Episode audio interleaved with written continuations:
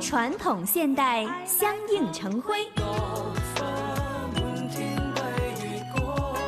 中西文化共冶一炉，东方之珠，动感之都，香港故事。香港故事。欢迎来到香港故事节目时间。节目当中，雨波非常高兴，请来香港《中国旅游杂志》副总编辑陈一年，一哥你好，你好，大家好。上一集的香港故事呢，就跟着一哥一起来看了一下来自解放军的驻港军营开放，以及是战舰辽宁号访港。这一次呢，一哥就为大家呢每个军营去探个究竟，来看看中国人民解放军的驻港部队军营的故事。中国人民解放军驻港部队啊，是从啊一九九七年七月一号正式进驻香港啊。嗯，呃，驻港部队是中国人民解放军中啊唯一的一个拥有海陆军三军的军队，可以说是一个啊很很全能的啊。嗯，当然，在规模上啊未必是呃很大啊，也不需要太大。哎，不过呢，作为一种啊主权象征，是必须啊这样的驻扎在香港啊。嗯呃，而在那个时代啊，就是在二十年前，哎，英军撤退的时候，就把啊他的所有的军营都移交给了中国人民解放军。所有的哎，军营对，到接收的时候呢，有十四个军营啊，嗯哎。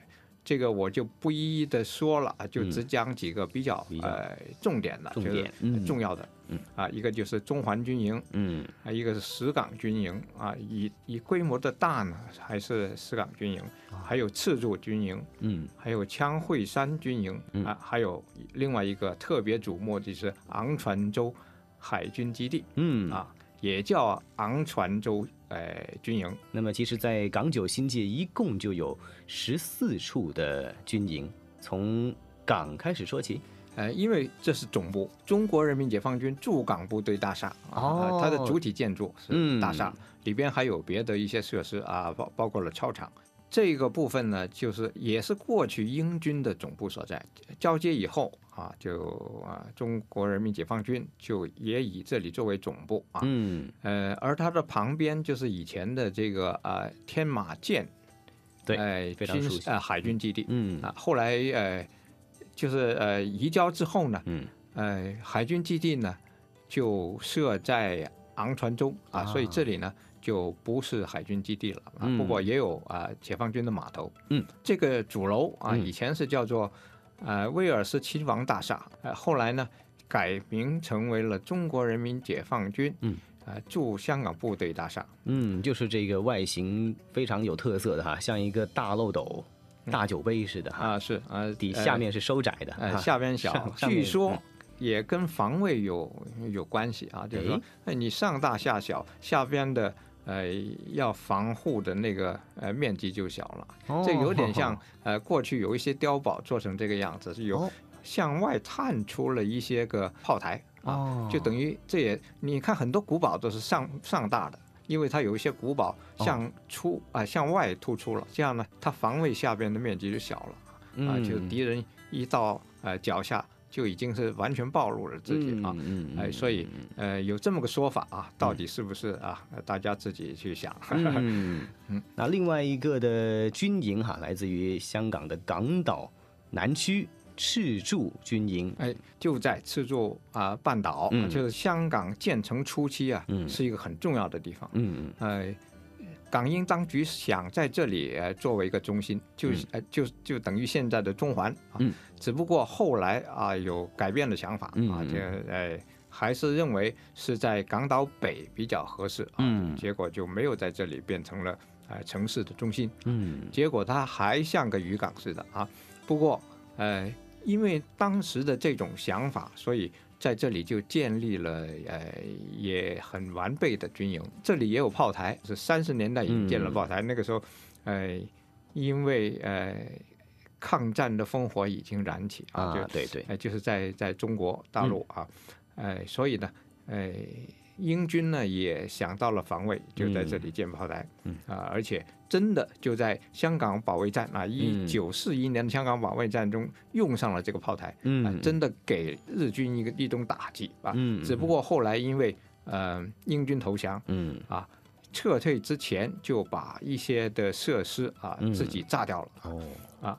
呃，所以呢，呃，余下的东西呢就呃不是那么完整，啊，嗯。哎，不过呃原来的炮台被评为香港一级历史建筑啊，哎，香港有这么一个特点呢。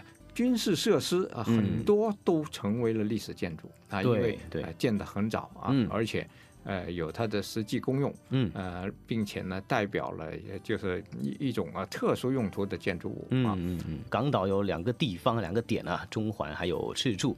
说到九龙呢，其实也有两个点是非常重要的哈，就在九龙市区的左敦东部科士电道。科斯颠道啊，我我经常经过的，哎嗯要去呃红馆啊，这个对就就是红磡体育馆。嗯呃，如果驾车去，我我经常走这条道，对对就看到呃左手边就是这个啊枪会山军营。叫枪会山军营，这个啊名字蛮有意思。呃，这里是个小山坡啊啊。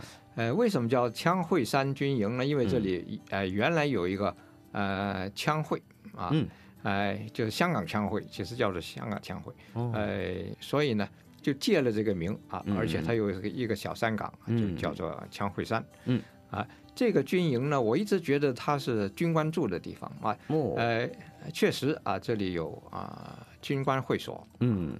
啊，另外还有啊医院啊，嗯。呃，现在啊，解放军啊接管了这个军营之后呢，嗯。也就把啊呃驻港部队的医院就安在这里了，就是呃这是另建了一一所医院啊，嗯嗯嗯。呃，所以呢，这里我感觉呢就呃文气一点，嗯，文气一点，就是呃虽然也看到、啊、尊上一点的，有的时候感觉啊，就是 哎哎，你也看得到啊，就是在门大门啊有嗯。士兵把守啊，嗯也很威严啊。嗯。啊，但是呢，我感觉你在这里好像一个度假地似的。啊 嗯，称之为军营，但是其哎实是一个军官级的人士的护卫的地方哈。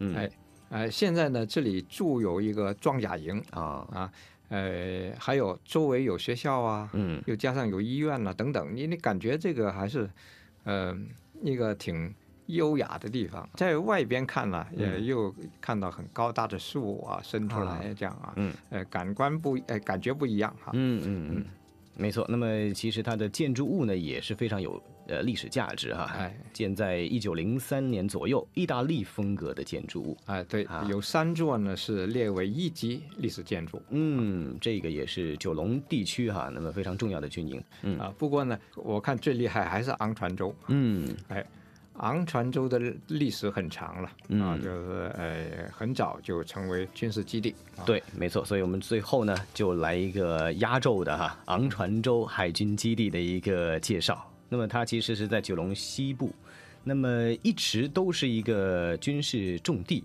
一八六零年代的时候，它已经是有它的香港故事了。哎，那个时候呢，正是北京条约签订的时候啊，嗯啊，英国就根据这个条约就占有了嗯啊昂船洲，呃，到了一九零五年就成为军港。嗯这个军港呢，呃，现在上面还有啊六座炮台啊，这些都能一一看到。二次大战的时候呢，嗯。这里呢就曾经被日占了啊，就日军把它当成是一个休闲和娱乐的地方，因为这这是一个岛啊，岛上很清静，嗯呃，有海滩啊，嗯。是呃是一个好地方。嗯。啊。但是后来啊，二战后啊，呃，英国海军呢又重新接管了。嗯。啊，这个时候呢就。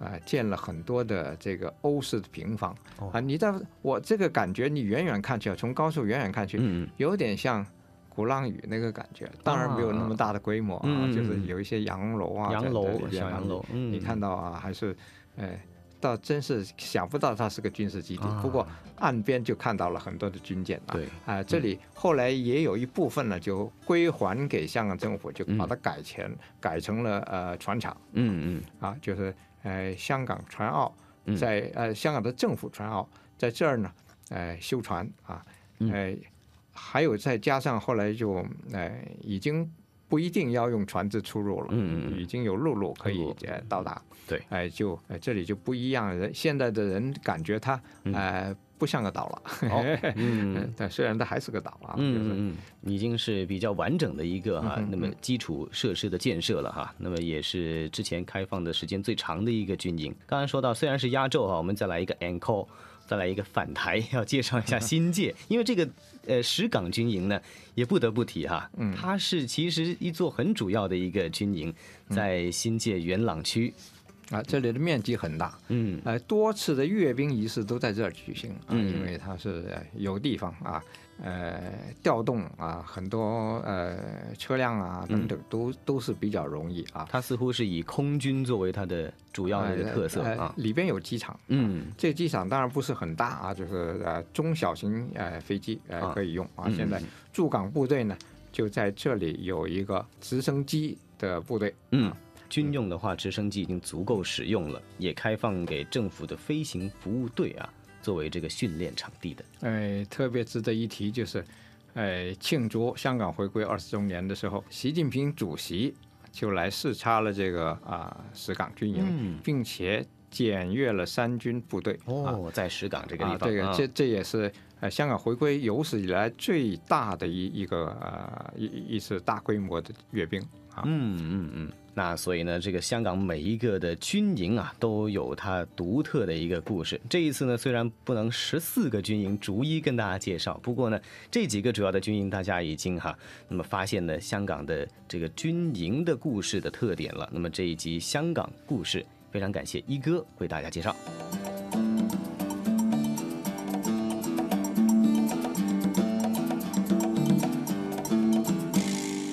哎呀，杜伟啊，听过了香港故事的节目内容之后啊，是否又勾起你不少的回忆啊？当初啊，在无论是呃国庆节以及我们七一回归的时候呢，你在当驻港记者的时候呢，经常是出现在呃这些军营当中，是否又真的是脑海当中所有的画面都已经是浮现出来啊？是，其实呢，除了刚才您说的七一啊、国庆之外，我们的军营哈、驻港部队的军营呢，向香港市民开放之外呢，每年的暑期呢，会有很多香港的学生啊、青年人走进军营，感受这个军营的文化，或者在军营接受锻炼，其实也是一个非常难忘的记忆了。那看看时间，我们今天的节目啊，马上就要结束了啊，西哥。是啊，下星期咱们的呃魅力中国的主题内容呢，又是城市新跨越，我们将会去到新疆的伊犁。哎，杜伟啊，那对于呃新疆的伊犁，或许很多听众朋友啊，或许不太了解。那接着下来，咱们就送出一个精心制作的一个宣传片，让大家欣赏一下。呃，那就约定大家下星期我们在魅力中国城市新跨越是约定您了，不见不散。好，我们下一周再见。